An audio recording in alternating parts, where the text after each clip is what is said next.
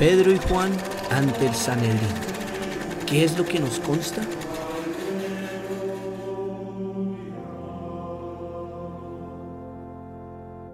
En este capítulo hablamos sobre mirar y callar, creer para ver y muchas cosas más. Acompáñanos a vivir la palabra de Dios. Hola, hoy estamos con Juliana Villegas, Antonio Torres, María Paula Gallegos. En nombre del Padre, el Hijo el Espíritu Santo, amén. Estoy levantando el velo. Juliana Villegas, María Paula Gallegos, Antonio Torres. El video de la vez pasada llegamos hasta, estábamos trabajando el, el capítulo cuarto de los Hechos de los Apóstoles y llegamos a un punto que a mí me parece muy importante, por eso y por otras razones lo dejamos eh, sin terminar la vez pasada. De manera que démosle una repasada. Esto, están Pedro y Juan, los llevaron por, por sanar a una persona, los llevaron ante el Consejo de Ancianos. El Consejo de Ancianos no encontró razón para castigarlos ni nada. De manera que dijeron, no, amenacémoslos para que no sigan, eh, no sigan eh, hablando de, este, de Jesucristo, ni sigan sanando gente. Amenacémoslos. Y los amenazaron. Que en ninguna manera hablasen ni, ni enseñasen el nombre de Jesús y ellos contestaron. Juzgad si es justo delante de Dios obedecer a vosotros antes que a Dios, porque no podemos dejar de decir lo que hemos visto y oído. Ellos entonces les amenazaron y les soltaron, no hallando modo de castigarles por causa del pueblo, porque todos glorificaban a Dios por lo que se había hecho. Ya que el hombre en quien se había hecho este milagro de sanidad tenía más de 40 años lo que hemos visto y oído. Ese es un, ese es un punto, me parece importantísimo en relación, y creo que es uno de los problemas complejos de la, de la evangelización de hoy en día. Es que prácticamente no hay evangelización, no, no se anuncia el evangelio a gente nueva casi. Ni siquiera se anuncia el evangelio a los bautizados simplemente se considera que si está bautizado es la primera comunión, usted es católico y vámonos para la casa, pero no se les anuncia. Entonces, yo creo que ellos no tienen prácticamente nada que puedan decir sobre Jesucristo que hemos visto y oído. ¿Qué nos consta? Era la pregunta con que terminábamos la vez pasada.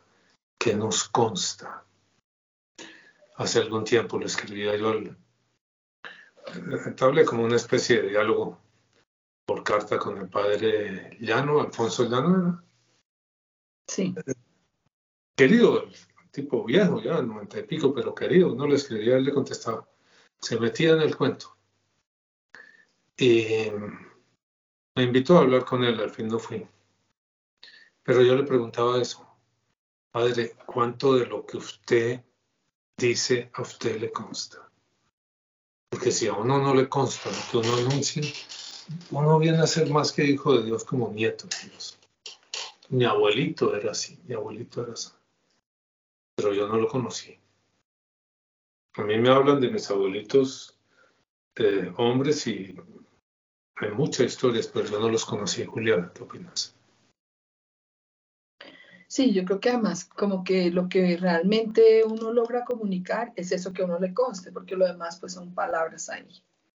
Entonces toca, toca uno eh, descubrir bien qué le consta y eso es lo que va a poder comunicar efectivamente.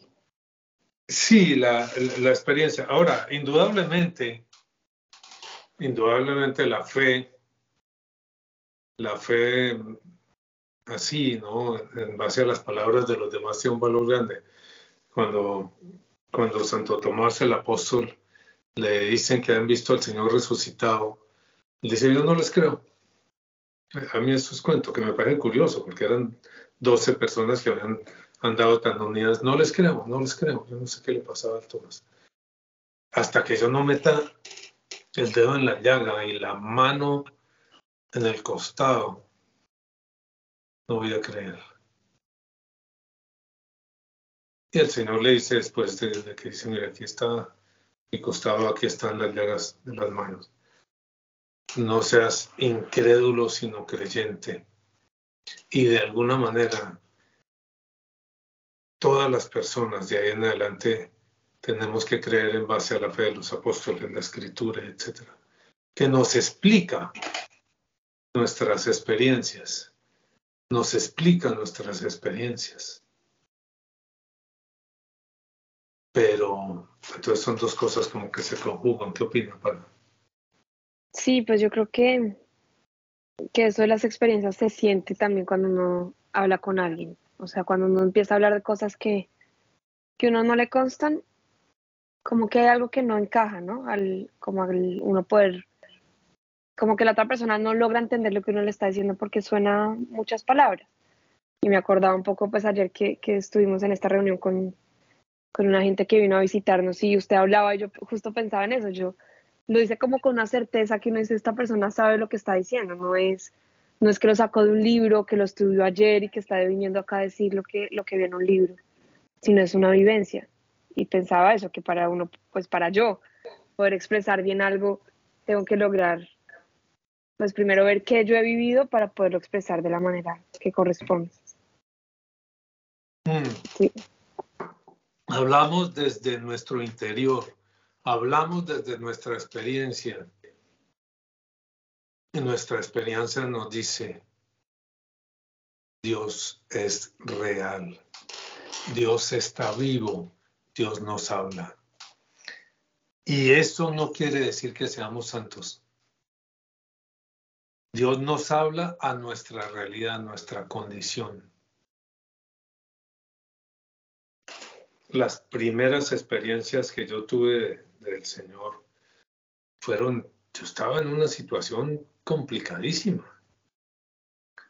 Es decir, de pecado, de lo que después entendí que llamaban pecado, estaba no hasta aquí, estaba hasta aquí. Me estaba ahogando. Me estaba ahogando de mentiras, de engaños, de cuánta cosa, de cuántas cosas, casi cualquier cosa que le pueda dar a una persona, yo, yo lo tenía. Y allá, fue a hablarme. Allá fue a buscarme él directamente.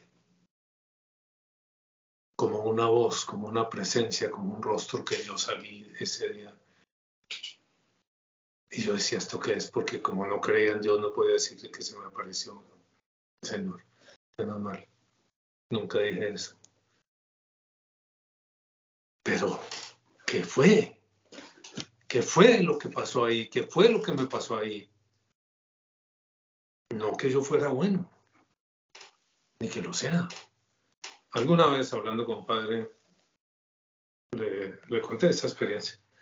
Fui a confesarme en misa. Estábamos en misa y fue a confesarme al comienzo de la misa.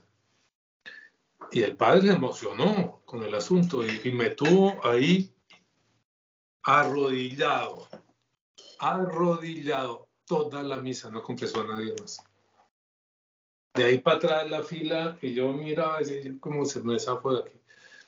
Pero y tal cosa, y tal cosa, y dele. Y yo miraba la la gente fue yendo, claro. Pasó toda la misa, sí. Yo creo que él pensó, tengo un santo entre manos. Tengo un santo. Y pues su sorpresa fue grande. Porque yo sé que Dios existe, yo sé que Él me ha llamado, yo sé que está vivo, yo sé que nos habla. También sé que yo no soy ningún santo. Más bien, creo que he progresado, ¿no, Julio? Sí. Un poquito. Pero sigo lleno de, problemas, de, problemas. La mentira y el engaño, mejor dicho, eso lo he trabajado mucho. Más bien diría que no mucho. Pero hay otras cosas que son muy difíciles, muy difíciles muy difíciles para mí. La lujuria es muy complicada. Ese cuento de las mujeres es muy complicado. Así no haga uno nada, pero pues la cabeza, los ojos, bueno, la soberbia, ese creerse mejor que los demás, de mejor estirpe, de mejor raza, de mejor colegio, de mejor universidad. Es que ahora en las universidades colombianas está yendo toda clase de gente. En los clubes también. Hasta que algún día estaba yo en un club y estaban pensando fusionar ese club con otro. Pero el otro club era como de menos estatus. Y estaban en las discusiones de si lo aceptaban o no en, esa crisis del 98. Y, y, estaba yo hablando con un tipo y, el tipo decía, pero mire, si me aceptaron a mí aquí en este club tan elegante, ¿por qué no vamos a aceptar a los de allá, que creo que son más elegantes que yo? Y finalmente eso así a uno le duele, le toca decir, si me aceptan a mí en el cielo, pues toca que acepten a cualquiera. Mírense el corazón. Les consta que tienen cualquier cantidad de rencores o no. Si no les consta, consteles que se están engañando. El combate de cada día no es por los problemas de los demás, es por los problemas de uno. El combate de cada día es por la soberbia, por los rencillas, por los rencores, por no caer en eso, por no dejarse arrastrar por esa corriente pavorosa de la envidia, del rencor, del deseo de venganza. Deseo de venganza no se sabe qué es peor, cuando uno lo logra o cuando no lo logra. ¿Qué opinas, Willy? Sí, yo creo que que una de las cosas más complicadas que yo he visto en este camino es ese estar dispuesto a mirar para adentro, porque, un, porque todo en uno está construido para evitar eso. O sea, uno se defiende a capa y espada de mirar para adentro. Y, y, es, y es todo un trabajo, digamos, y ahí donde yo veo que tiene que ver con la psicología o el trabajo que uno podría hacer desde la psicología, todo un trabajo llegar a entender que finalmente gasta más energía evitando mirar que si mirara. ¿sí? Eh, pero así es como la condición del ser humano, huyendo, huyendo, huyendo, cuando la solución del camino está enfrentando, enfrentando, enfrentando. Es que huimos de la verdad, es que ustedes, ustedes huyen de la verdad y no se dan cuenta.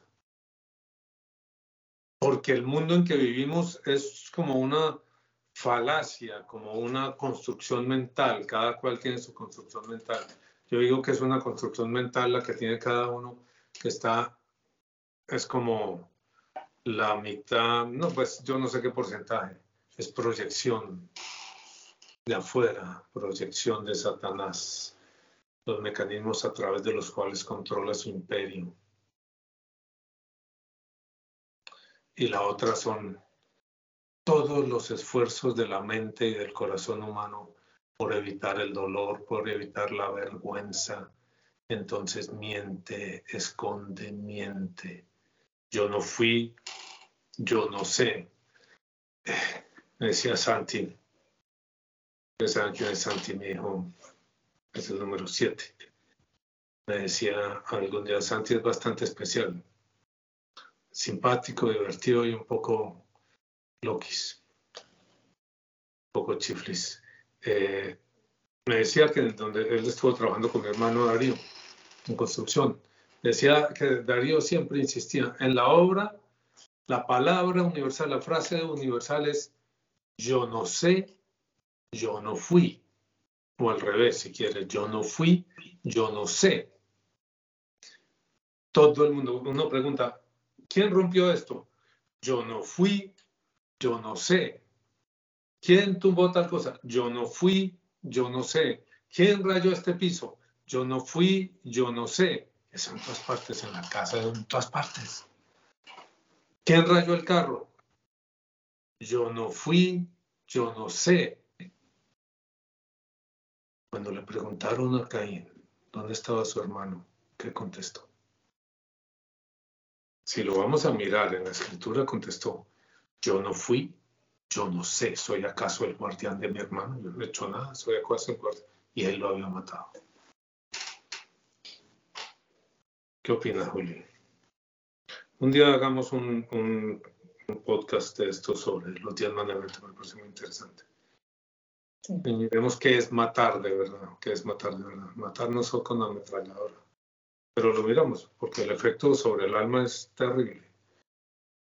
Dito. Sí, no, pues de pronto como te haré una pregunta, ¿cómo se enlaza esto con, esa, con eh, lo que nos consta? Porque claro, el problema es cómo la persona logra como integrarse, no tener como una fantasía. Ah, Juliana, es que a uno le consta lo que uno lleva adentro, eso es lo que consta. Claro. A mí no me consta si tú eres feliz o no, espero que seas feliz. O no, esto es cuestión tuya, porque si eres muy feliz te quedas por aquí. Y si, te sientes muy incómodo, te vas para el cielo. A mí me consta lo que yo sé. A mí me constan mis mentiras. Me constan. A mí me constan mis lujurias. Ahí donde nadie ve, donde uno cree que nadie ve. A mí me constan el sentirme superior a los demás. ¿Cómo se atreven a decirme eso a mí si soy yo? ¿Usted quién es para decirme eso? Me decía un predicador famoso, le escribió una nota y dijo, ya tenga cuidado con esto. ¿Usted quién es para decirme eso? Sí, eso le consta a uno, a mí me consta. Cuando digo una mentira, me consta a mí. Cuando engaño a alguien, me consta a mí. Cuando estoy pensando, buscando acumular dinero, me consta a mí. Y me consta, Juliana, me consta que este mundo es una fabricación de esa conjunción. Es un sueño fabricado entre la mente humana y la injerencia, la proyección de los demonios. Construyen este mundo que llamamos vida y que no es más que un sueño. Sí, las cosas son, las cosas son, pero lo que vemos, la manera como las percibimos, no es. Lo vemos a través de todas nuestras mentiras, de nuestros engaños, de nuestros deseos, de todo eso que estamos, de ese tejido, de esa sopa en la que estamos sumergidos. A través de eso vemos la realidad. Entonces lo que vemos no es real. Lo que vemos es un sueño y creemos que nadie se da cuenta. Palita, ¿qué opina? Creo que llegar a, descubrir eso, que es lo que hemos tratado de mostrar, no es tan fácil, ¿no? Y muy poca gente lo, lo ha podido percibir. Aún en la iglesia no, no se ve muy claro que la gente lo haya podido ver, pero, pero creo que sí, por lo menos yo, pues no lo puedo decir aquí sí con certeza como usted dice todo, pero sí empiezo a ver eso. O sea, sí empiezo a notar que, que eso es real. Lo empezaba a, ver. O sea, antes le creía a usted, ahorita lo, lo estaba empezando a ver. Que eso sí es así. Eh, eso es interesante. La fe es creer para ver. No es que uno crea y nunca va a ver. Creer para ver. Usted cree y después lo va a ver. Y ahí tiene sus razones, razones psicológicas y emocionales y todo. ¿Por qué hay que creer primero y es para poder ver? porque eh, como es uno mismo una parte fundamental del engaño, ¿sí? De la trampa, uno se está haciendo zancadilla. Entonces, eh, para poder ver lo que le está pasando, tiene que salir de sí mismo y la única manera de salir de sí mismo es creerle a alguien, confiar en alguien que lo va llevando. ¿sí? Por eso, yo creo que por eso el Señor fue hasta allá donde yo estaba, a decirme, usted está en un problema, un problema grave. Y luego, venga, le ayudo a salir. Despacito, despacito, porque de eso van como 50 años. Venga, le ayudo a salir de su dura condición, de su difícil condición, despacito, despacito. Y ahí vamos, ahí vamos. Yo no sé de cero a 100 dónde iré. Mm, yo no confío tanto en, eso, sino en la misericordia del Señor. Que, que, que, me guía, que me lleva, me guía quiere decir, mire, coja por aquí, maneje esto así, no responda así, no responda así, porque esa, cuando uno le dicen algo incómodo, la tentación es responder de una vez. eh, tranquilice, se deje pasar una noche, piense, escriba. Y ahí vamos, ahí vamos, ahí vamos. Y, y todas las demás cosas. No voy a decirles pues un poco la metodología de, de cada de cada, cómo se maneja cada situación de la vida. Porque menores de edad por ahí. no mentira. No, pero sí. Entonces, em, lo que nos consta de verdad no es el pecado ajeno, es el propio. Ahora, a veces te pasa uno como a Santi, como a mi hijo, ¿no? Santi tiene esa... Lo que ve lo va diciendo, ¿no? Hola. ¿Por qué está triste? Sí. Hoy no se peinó. Hoy está fea. Oiga, Santi, pero sí, él no decora, ¿no? Él no decora, sí. Eh, dice lo que ve, dice lo que ve. Claro, yo he aprendido, yo no soy así, soy una persona que está sin peinarse, hombre.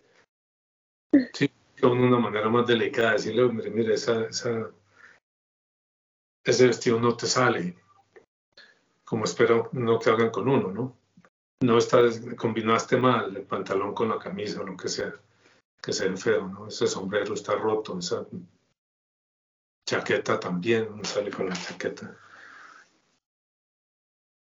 Pero hay cosas que uno ve y a uno le parecen tan normal, tan normal es que uno las va diciendo.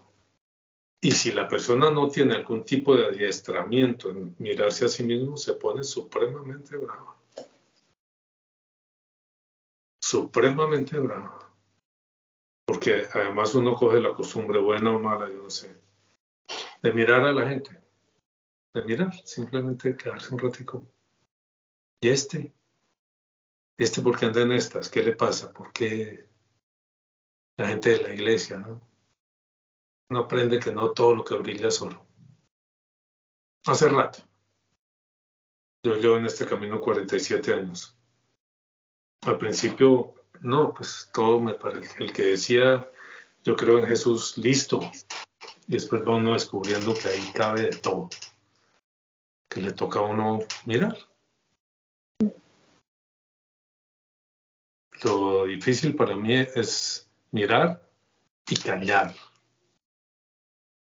Yo miro y digo. Y se gana uno enemigos. Enemigos. Después es difícil recuperar eso. Mirar y callar, porque de golpe es el Señor el que le muestra a uno y tiene un propósito y una razón, que no es salir corriendo hacerlo de cualquier manera, sino buscar la forma de ayudar de verdad al otro. En ese sentido he cometido muchos errores, muchos errores. Unos más grandes, otros más pequeños, pero muchos errores, muchas faltas. Porque veo, porque hay cierta tendencia que la gente me, me dice las cosas y no siempre soy tan leal como quisiera. No sé si con esto, con este video ya logro que nadie me vuelva a contar una confidencia. Pues yo he optado en eso de las confidencias por, vaya hable con Juliana, vaya hable con María Paula, cuéntele a Tatiana, a mí no me cuente porque me enredo, me enredo, me enredo. Muchos defectos tenemos, muchos defectos contra los que luchamos, mucho por lo que pedir perdón y me consta esa situación interior mía, que lentamente vamos caminando hacia la eternidad. Juliana Villegas, María Paula Gallegos, Antonio Torres, el Señor los bendiga a todos. No se les olvide, si les gustó el video, denle like, suscríbanse, ayúdenos a subir el número de suscriptores. Estamos empezando, no nos vamos a rendir, algún día llegaremos a esas metas que nos ponen. Por el Padre, el Hijo y el Espíritu Santo. Amén. Hola, si te gustó el video no te olvides de suscribirte. Toca la campanita, compártelo con tus amigos.